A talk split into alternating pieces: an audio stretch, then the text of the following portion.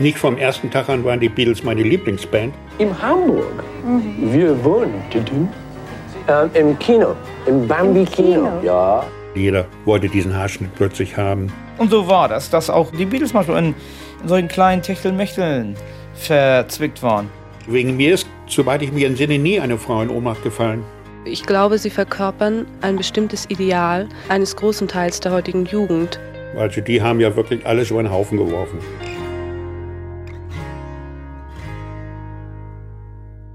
Deine Geschichte, unsere Geschichte. Ein Podcast von NDR Info.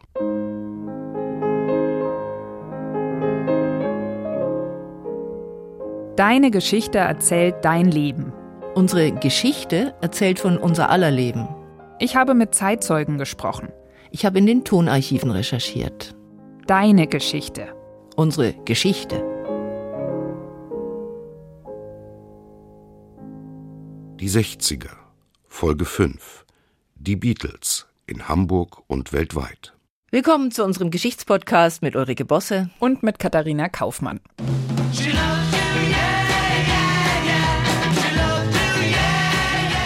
Ein Beetle? Ein Auto. Ein Beetle, das ist ein VW-Beetle, bestimmt. Ein Beetle? Das sind doch die damals diese komische Frisur erfunden haben. Die Musiker da. Ja, ja.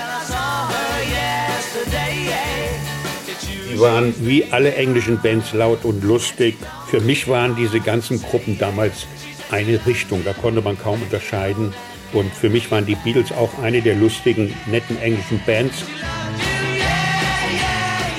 Wir haben so viele schöne Erinnerungen an good old Germany.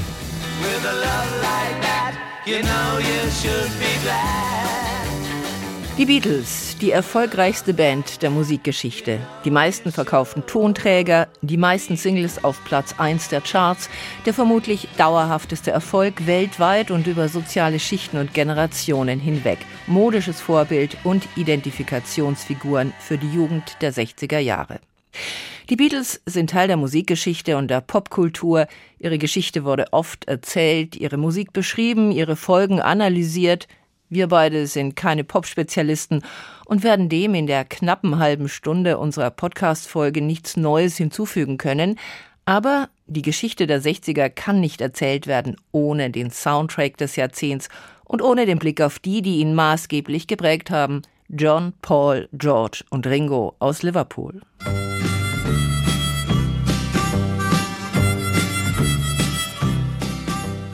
Ja, angefangen hat die Karriere der Beatles, auch das ist ja bekannt, in Hamburg. Hier ist unser Zeitzeuge dieser Folge, Günther Zint, ihnen auch begegnet. Er war in ihrem Alter, Jahrgang 1941. Er gehörte jetzt nicht zum engen Freundeskreis von den Vieren damals in Hamburg. Er hatte eher ein ja, berufliches Verhältnis zu ihnen. Er hat sie nämlich im Star Club kennengelernt. Das war ein Musikclub damals auf dem Kiez hier in Hamburg. Und dort ist er ihnen als Fotograf immer wieder begegnet. Es war ein rein berufliches Verhältnis. Aber mit John bin ich ein bisschen näher zusammengekommen durch die Abende nach den Dreharbeiten in der Heide. Da haben wir abends Karten gespielt und zusammengesessen. Also da gab es dann auch mal ein bisschen persönliche Worte, die man miteinander gewechselt hat. Aber ansonsten bin ich denen immer begegnet, wie ein Journalist eben seinen Opfern in Tütelchen begegnet.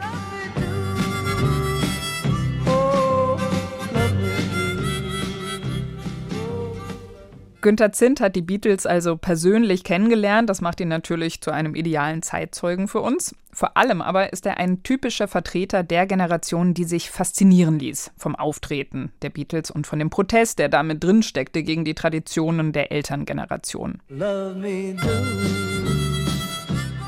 Dabei ist er, Günther Zint, durchaus behütet aufgewachsen, hat er mir erzählt, allerdings schon unter sehr strengen Augen seines Vaters. Mein Vater war preußischer Beamter, Dienststellenleiter vom Wasserwirtschaftsamt. Er war halt so ein alter Preuße und ich habe immer Angst vor ihm gehabt und habe diese Angst natürlich mit Frechheit überwunden. An sich hatte ich eine schöne Kindheit und die fing erst an, unangenehm zu werden, als ich selber anfing zu denken. Und dann hat meine Mutter immer nur gesagt, wo ist wohl unser Sonnenscheinchen geblieben? Also plötzlich war ich nicht mehr der Sonnenschein, plötzlich war ich der garstige, widerborstige Sohn und der ist aus dem Elternhaus geflohen.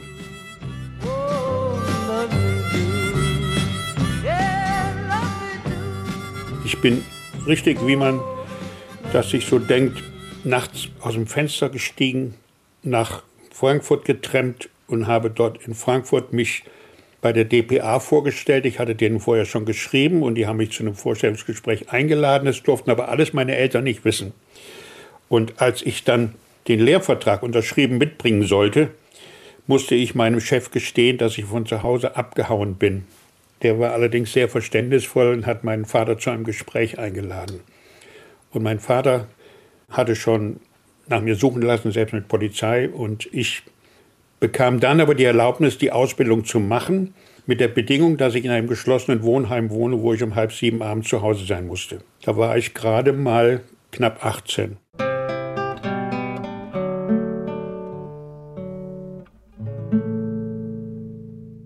Wir haben unsere letzte Staffel nicht ganz, aber fast mit Elvis Presley enden lassen. Er war ja ein großes Idol für viele Jugendliche und in den Augen von Günter Zint war er außerdem ein wichtiger Vorreiter für die Beat-Generation. Elvis hat ja ausgestrahlt in alle Bereiche. Die Beatles waren große Elvis-Fans. Also das war im Grunde genommen eine neue Epoche der Musik, die da einbrach mit Elvis. Und es gab ja erst Rhythm and Blues, es gab Blues und daraus wurde dann eine Mischung, die hieß dann Beat. Der Beat entstand in den Elendsvierteln der englischen Hafenstadt Liverpool als musikalischer Ausdruck einer ärmlichen, protestierenden, vorwiegend jugendlichen Bevölkerungsschicht. Er verwendete Stilelemente des aus Amerika stammenden Rock'n'Roll. Mit diesem Stil boten sich alle Voraussetzungen für einen hörbaren, wirkungsvollen Protest. Lautstärke, aufpeitschender Rhythmus sowie eine extrem harte und scharfe Tongebung beim Spielen und Singen. So erläuterten die Redakteure vom NDR Schulfunk in einer Sendereihe 1971 ihren Hörerinnen und Hörern die Musik, die Ende der 50er Jahre in England entstand und illustrierten das Gesagte mit einem Klangbeispiel der Beatles.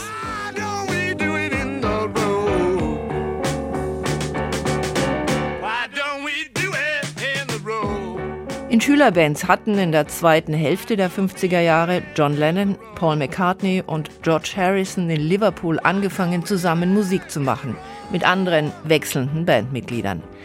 Ab 1960 traten sie unter dem Namen Beatles auf. Der Schlagzeuger Pete Best und John Lennons Freund Stuart Sutcliffe gehörten mit zur Band, als die Beatles im Sommer 1960 für Auftritte in Hamburg engagiert wurden. Clubbesitzer Bruno Koschmieder hatte eine britische Rockband für den Indra Club und den Kaiserkeller an der Großen Freiheit gesucht, weil deutsche Rock'n'Roller wie Peter Kraus, mit denen hätte er beim internationalen Publikum auf St. Pauli nicht zurecht punkten können. Die Stichworte der Hamburger Beatles-Geschichte sind bekannt, dass sie nur dritte Wahl waren, dass sie anfangs etwas unbeholfen auf der Bühne standen und immer wieder aufgefordert werden mussten, macht Show, dass sie in Hamburg Ringo Starr kennenlernten, der 1962 Pete Best am Schlagzeug ersetzte, dass sie hier ihr Handwerk als Profiband lernten. Pete Best erinnerte sich später, Hamburg war damals einer jener Orte, wo es am wildesten zuging. Ich glaube, die Jungs aus Liverpool werden sich deshalb immer verbunden fühlen. Wir verdanken der Stadt eine ganze Menge. Unsere Talente haben sich entwickeln können und wir hatten Erfolg. Close your eyes and I'll kiss you. Günter Zint hat mir erzählt, dass die Beatles in seiner und in der Wahrnehmung der Jugendlichen, die damals in die Clubs auf dem Hamburger Kiez gegangen sind, am Anfang nur eine Band von vielen waren. Nicht vom ersten Tag an waren die Beatles meine Lieblingsband. Da war noch die Remo vor, da waren die VIPs, die mochte ich alle noch viel lieber. Aber die englischen Musiker waren damals alle laut und lustig. Und Musik hat Günter Zint überall hin begleitet. Meistens hat er sie übers Radio gehört. Dann gab es einen Sender, der auf einem Schiff war zwischen England und Deutschland und der wurde von uns rauf und runter gehört. Wir haben alle Radio Caroline gehört, der diese ganze Musik gespielt hat. Radio Luxemburg hat es gespielt. Wir hatten also unsere besonderen Quellen von dieser Musik. Und dann hatten wir natürlich nachher auch den Beat Club von Radio Bremen. Und war es schon normal, einen Plattenspieler zu Hause zu haben oder galt das noch als Luxus? Oh, doch, doch, doch. Es gab damals sogar kleine tragbare Plattenspieler, die man an den Strand nehmen konnte mit Batterie. Die gab es schon, bevor es den Kassettenrekorder gab. Der wurde erst 62 erfunden. Love, love Zu Hause in Liverpool galten die Beatles durch ihre Auftritte im Winter 1960-61 bald als beliebteste Band der Stadt. Ab Anfang 1962 wurden sie von Brian Epstein gemanagt, der sie durch ihre Kooperation und Plattenaufnahme mit Tony Sheridan in Hamburg kennengelernt hatte. Im Herbst 1962 erschien die erste offizielle Single der Beatles in Großbritannien, Love Me Do, und in diesen zwei Jahren absolvierten sie außerdem noch vier weitere Spielzeiten in Hamburg, eine im Top Ten Club und die restlichen dann im Star Club. Ja, und dort im Star Club, da ist Günther Zint ihnen begegnet. Er hat dort als Hausfotograf gearbeitet und die Beatles? Die waren jung und brauchten das Geld. und damals haben die noch nichts verdient. Ich habe die ganze Starclub-Buchhaltung. Und da haben wir zum Beispiel mehrere Unterschriften von John Lennon. Je nach Laune hat er unterschrieben mit Fuck off, wenn er mal sauer war, man nicht die Überstunden bezahlt bekommen hat, die er haben wollte. Oder hat Love John Lennon unterschrieben, wenn er gute Laune hatte. Oder ein Brief, wo Brian Epstein geschrieben hat, die Beatles werden nur noch auftreten, wenn jeder ein eigenes Bett bekommt und nur noch zwei pro Zimmer weil die schliefen alle gemeinsam und hatten da keine besonderen sanitären Anlagen. Dass sie in den Anfängen ihrer Karriere tatsächlich alles andere als luxuriös untergebracht waren, erzählte auch Paul McCartney später in einem Interview. In Hamburg, mhm. wir wohnten ähm, im Kino, im Bambi Kino. Kino. Ja, im Bambi Kino, bei den Toiletten. In der Nähe von den Toiletten. It's true. Aber wenn Günther Zint sagt, damals haben sie noch nichts verdient, dann bemisst sich das wohl eher am Welterfolg der Band später. Die Beatles bekamen anfangs 30, später 35 Mark pro Mann pro Tag und es war immerhin doppelt so viel, wie ein Arbeiter verdiente.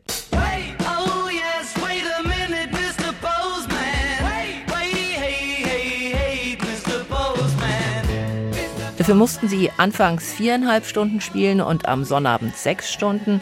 Trotzdem waren die Nächte lang und die Schlafzeiten kurz, erinnerte sich Horst Fascher, der Mitbegründer des Starclubs. Sie waren jede Nacht 10, 12 Stunden auf den Beinen. Das ging nachmittags mit dem Üben schon los und endete morgens, wenn sie unglücklich platziert waren, um 5, 6. Denn um 6 machte der Starclub am Sonntagmorgen zu. Und dann gingen die Bands, die zuletzt gespielt hatten, die beiden letzten Bands von 4 bis 5 bis 5 bis 6, die gingen meistens zum Fischmarkt. Dazu kam eine Mischung von Alkohol und Tabletten. Man wurde eingeladen von Gästen. Man hatte äh, vielleicht eine kleine Freundin, mit der man auch mal irgendwo einen Whisky-Cola trank. Das war so ein bisschen damals das Getränk, was sie alle tranken. Und um morgens noch ganz fit zu sein, schmiss man sich auch die Tabletten rein. Das waren damals Preludin. Und die haben wir alle, alle genommen. Das Medikament Preludin wurde seit Mitte der 50er Jahre zur Behandlung von Fettleibigkeit vermarktet, wurde aber auch als Partydroge genommen, wie in den 90er Jahren dann Ecstasy. In einem Spiegelartikel von 1960 wird ein Psychiater zitiert, der über die Wirkung von Preludin sagt, es kann den Menschen beschwingen wie ein halbes Dutzend Gläser Champagner. Später deprimiert es, es verleiht ein Gefühl der Verantwortungslosigkeit. Horst Frascher nennt das Gefühl der Verantwortungslosigkeit, man war ausgelassener als normal. Und er räumt ein, dass es unter dem Einfluss von Alkohol und Tabletten schon mal zu Reibereien kommen konnte, zumal wenn dann noch Eifersucht dazu kam.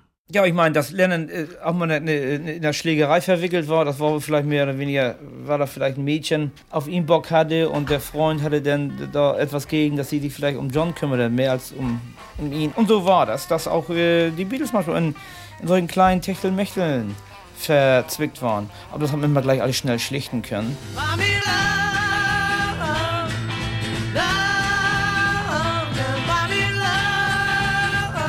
Die Erinnerungen von Horst Fascher führen zurück zu den Anfängen der Beatles. Sie erzählen aber auch von einem Lebensstil, von dem viele Jugendliche in den 60er Jahren träumten, Sex and Drugs and Rock'n'Roll. Die Beatles wurden zum Vorbild, auch mit ihren berühmten Pilzköpfen der Frisur, die sie von ihrem Hamburger Freund, dem Fotografen Jürgen Vollmer, übernahmen. Sie wurden also auch mit ihrem Stil und nicht nur mit ihrer Musik zu einem Vorbild für viele, auch für Günter Zint. Er hat mir erzählt, dass sie in seiner Erinnerung damit auch das Männerbild seiner Generation verändert haben. Naja, wir haben uns alle irgendwie auch, haben die auch nachgeahmt. Die ganze Jugend hat natürlich sich nach diesem Bild geformt, weil jeder wollte diesen Haarschnitt plötzlich haben. Da gab es auch verschiedene Richtungen. Es gab ja die Popper mit Schlaghosen, die also unheimlich stolz waren, dass sie Männer waren. Es gab die Rocker und es gab dann wieder die Hippies. Und äh, wir haben so scherzhaft immer gesagt, Popper überfährt man mit dem Chopper. Und wir haben uns über die nur lustig gemacht. Und wie ist das auch jetzt gerade dann auch so, so eine so, so Beatles-Jungs mit langen Haaren und gefühlvollen äh, Liedern? Wie, wie ist das bei den Eltern angekommen, bei der Elterngeneration? Gar nicht gut. Und wir haben den Starclub geliebt, weil unsere Eltern ihn gehasst haben. Das war genau der Generationenbruch, den wir hatten.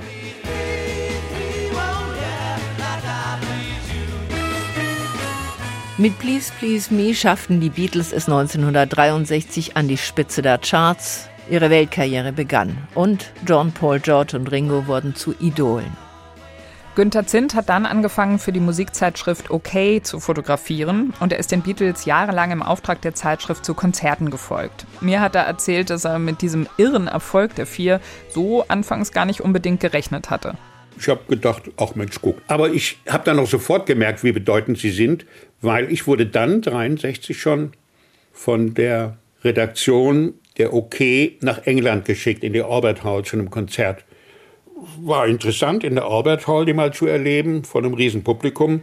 Und da muss ich gestehen, habe ich mehr Fotos vom Publikum gemacht als von den Beatles, weil die Mädchen fielen reihenweise in Ohnmacht und wurden nach hinten geschleppt, hinter die Bühne wurden da vom Roten Kreuz betreut und so. Und da wurde mir schon klar, dass das mittlerweile eine Jugendbewegung ist, die nicht mehr aufzuhalten ist. Und jetzt flackern auf und in diesem Augenblick wird die Mauer durchbrochen, die Teenager sind auf der Straße, der Verkehr stockt.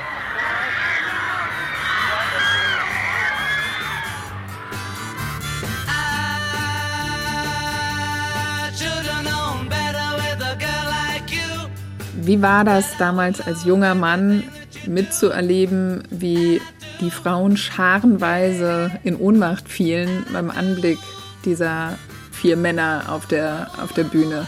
Ist das etwas gewesen, was einen ein bisschen neidisch gemacht hat? Oder hat man dann versucht, einfach auch so ein bisschen zu sein wie also einer der Beatles? hat uns wohl doch schon neidisch gemacht. Also wegen mir ist, soweit ich mich entsinne, nie eine Frau in Ohnmacht gefallen. Das war ein Phänomen.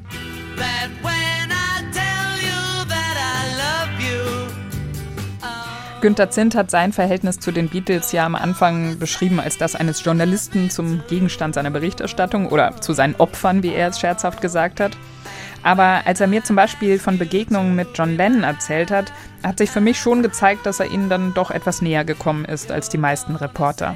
Er hat mir sogar mein erstes Auto geschenkt, ohne es zu wissen. Dem wurden damals wegen der Dreharbeiten Horror on the War wurden ihm die Haare abgeschnitten in der Lüneburger Heide und ich war da Standfotograf. Ich kam auf die bekloppte Idee, die Haare aufzusammeln. Dann habe ich mir unterschreiben lassen vom Dorfpolizist beglaubigt, dass John Lennons Haare genau diese sind, die da in dieser Packung sind. Und John sagt zu mir, was willst du mit meinen Haaren? Da habe ich gesagt, guck dir mein Auto an, das war ein alter VW, da kannst du durch den Kotflügel gucken.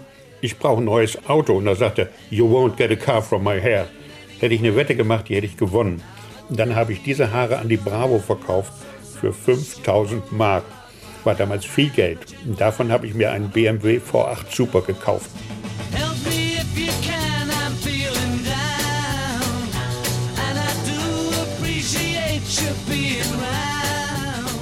Großbritannien brachten die Beatles Mitte der 60er Jahre mehr Devisen ein als die britische Autoindustrie.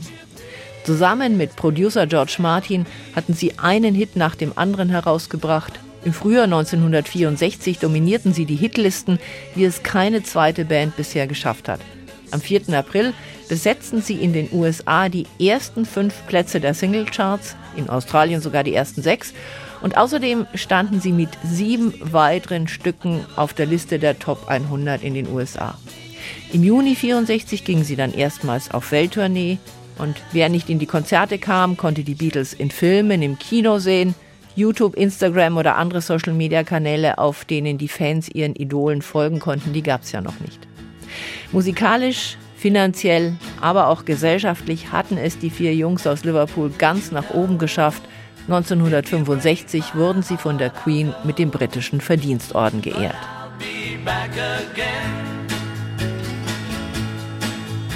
Cause Manager Epstein hatte am Anfang ihrer Karriere darauf geachtet, dass die Beatles für ein breiteres Publikum anschlussfähig wurden. Er hatte ihnen ordentliche Anzüge und ein angemessenes Verhalten auf der Bühne verordnet. Anders als die frühen Rock'n'Roller traten sie nicht proletarisch kämpferisch auf, sondern eher mit spielerischen Protestgesten. Und sie sind dabei in Günter Zins Erinnerung immer ganz authentisch geblieben, haben sich zum Beispiel auch nicht von der Presse einschüchtern lassen. Hier ein schönes Beispiel, von dem er mir erzählt hat. Die wussten wohl, was sie wert sind und die haben ja mitbekommen, wie sehr sie vergöttert wurden, aber das hat sie, glaube ich, wenig beeindruckt. John Lennon schon gar nicht. Ich erinnere mich noch, wie er mal ärgerlich wurde auf der Pressekonferenz in der Ernst-Merck-Halle. Da stellten die Journalisten alle so blöde Fragen wie nach Geld und nach Ruhm und was sie alles. Und dann hat John aus Langeweile angefangen, die Journalisten zu veräppeln. Hat auf irgendeine Frage hat er beantwortet, äh, nein, ich trage keine langen Unterhosen. Äh, ja, Erbsensuppe kann ich auch vertragen. Und da wurde ein Journalist ganz ärgerlich und sagte, Herr Lennon, geben Sie doch endlich mal eine vernünftige Antwort sagt er sofort, so wie Sie eine vernünftige Frage stellen. Also das war John Lennon pur. Der war geschliffen und hat sich nichts einreden lassen von niemandem. Hatte keine große Meinung von Journalisten. Obwohl, also ich kam gut mit ihm längst.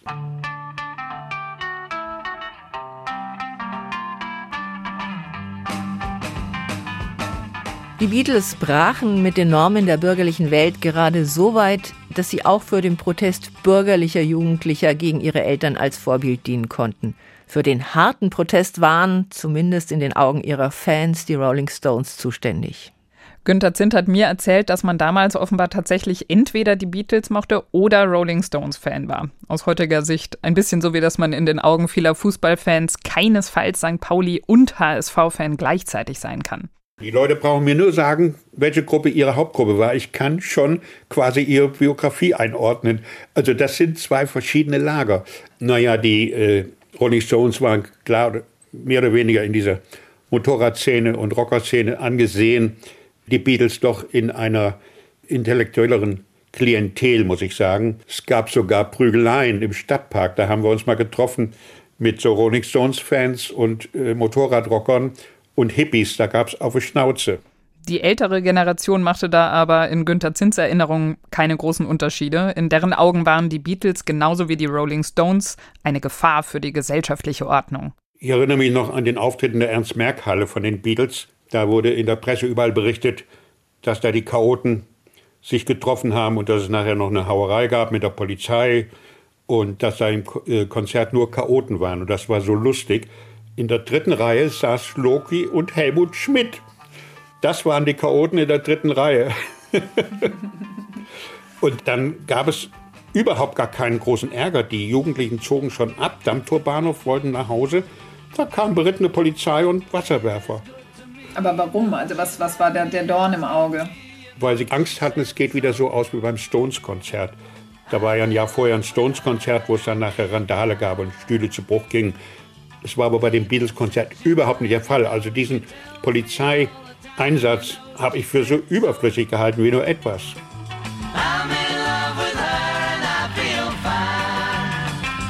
Das Konzert, von dem Günter Zint erzählt, fand im Juni 1966 statt. Aus demselben Jahr stammen Stimmen von Jugendlichen aus einem Radiofeature im NDR, aus denen deutlich wird, wie stark der Generationsbruch damals war, der sich in der Beatmusik manifestierte. Wenn ich zum Beispiel mit meiner Mutter rede oder mit anderen Erwachsenen, dann, dass die zum Beispiel immer noch meiner Ansicht nach Unsinn reden.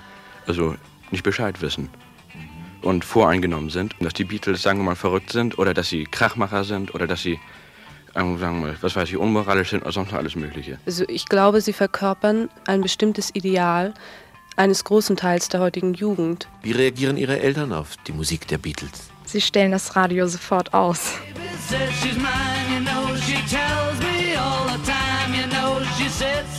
Die Beatles waren als Band erfolgreich, aber sie repräsentierten auch ganz unterschiedliche Typen, sodass sozusagen für jeden Fan einer dabei war. Günther Zins Lieblingsbeatle, das war ganz eindeutig John Lennon.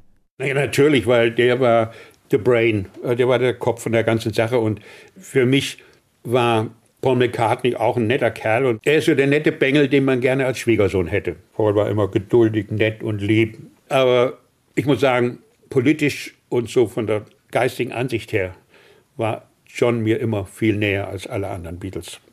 George Harrison war ein bisschen verkannt, der war auch so ein bisschen im Hintergrund. Und Ringo war immer der nette Clown, aber John war und bleibt The Brain. Waren die befreundet? Waren die, mochten die sich richtig? War das ein berufliches? Also soweit ich es mitbekommen habe, das habe ich ja nicht alles mitbekommen, aber soweit ich es mitbekommen habe, war jeder individuell in seinem eigenen Kreis verkehrt. George Harrison hat einen besonderen Freundeskreis gehabt und der deckte sich nun überhaupt nicht mehr mit Paul McCartneys. Also da gab es schon verschiedene Richtungen, wo die sich auch privat orientiert haben. Das habe ich schon so am Rande mitbekommen. Im August 1966 standen die Beatles zum letzten Mal gemeinsam auf einer Konzertbühne. Danach gab es nur noch ein Konzert im Rahmen von Filmaufnahmen auf dem Dach von Apple Records im Januar 1969. Die Bandmitglieder hatten sich da schon auseinandergelebt. Sie gingen nicht nur privat getrennter Wege, sondern verfolgten auch Soloprojekte. Im Herbst 1969 teilte John Lennon den anderen mit, dass er aussteigen wolle. Im April 1970 machte Paul McCartney den Bruch öffentlich. Es gebe persönliche, geschäftliche und musikalische Differenzen.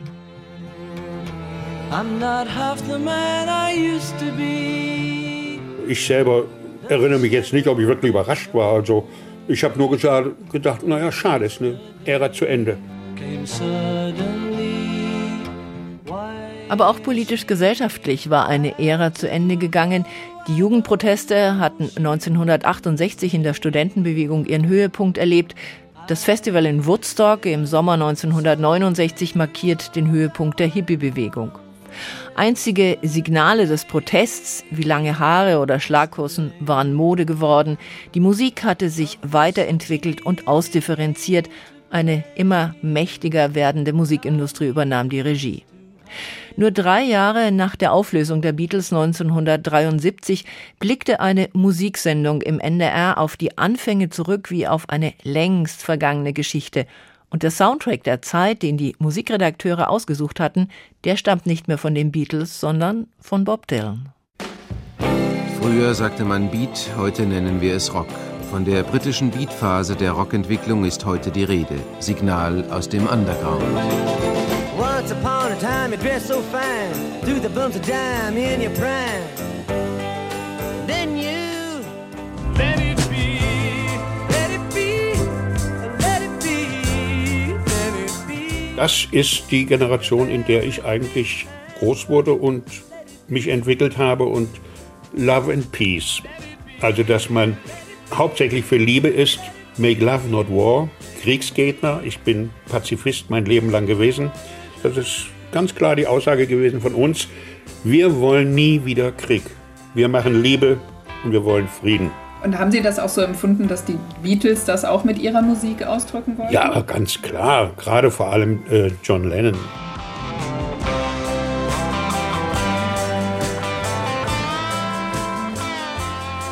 War es denn nur die Musik, die die Beatles so, ähm, so erfolgreich gemacht hat oder auch das, für was sie standen? Das ganze Lebensgefühl, Aufbruch in eine völlig neue Musikkultur. Also die haben ja wirklich alles über den Haufen geworfen. Sie haben einen Stil entwickelt, der wirklich von allem anderen abwischt, gerade die Konzeptalben. Flower Power.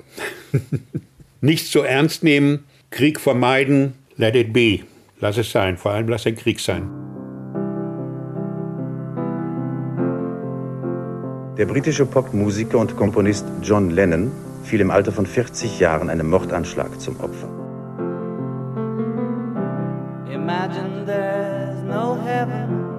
Das weiß ich noch sehr, sehr, sehr genau. Meine Tochter, die war damals ein Jahr alt, die spielte auf dem Boden und hat gerade ein Glas zerhauen. Einen Bilderrahmen hatte sie da, den hat sie irgendwie zerdeppert. Und ich bin gerade dabei, die Scherben wegzuräumen, damit sie sich nicht daran verletzt. Und höre aus dem Hintergrund die Nachrichten. Und ich verbinde immer den Tod von John Lennon mit diesen Scherben, die ich gerade wegräumte. Das war also für mich war das, ich war erstarrt. Ich sagte, das darf nicht wahr sein, weil von dem hätte man noch so viel erwarten können. It isn't hard. Und meine Kinder wissen schon, was auf meiner Beerdigung gespielt wird, nämlich Imagine. wehe, da kommt einer in schwarzen Klamotten. Und ich möchte kein Grab, ich möchte keinen Grabstein. Meine Fotos sind Grabstein genug.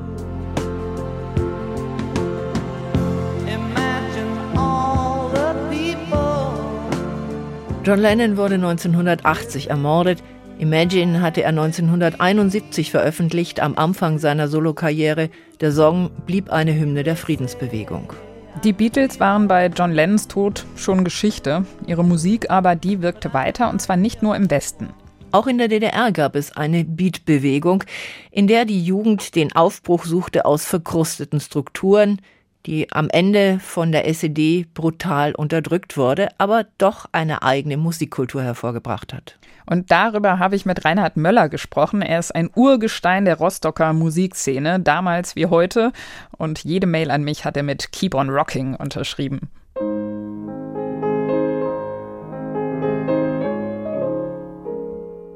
Danke an Marion und Katja, die diesmal den Podcast mit uns produziert haben.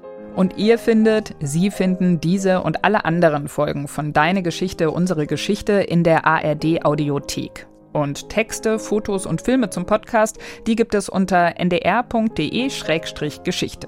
Über Reaktionen und Anmerkungen freuen wir uns. Wir sind zu erreichen unter der E-Mail-Adresse deinegeschichte.ndr.de. Bis zum nächsten Mal. Tschüss.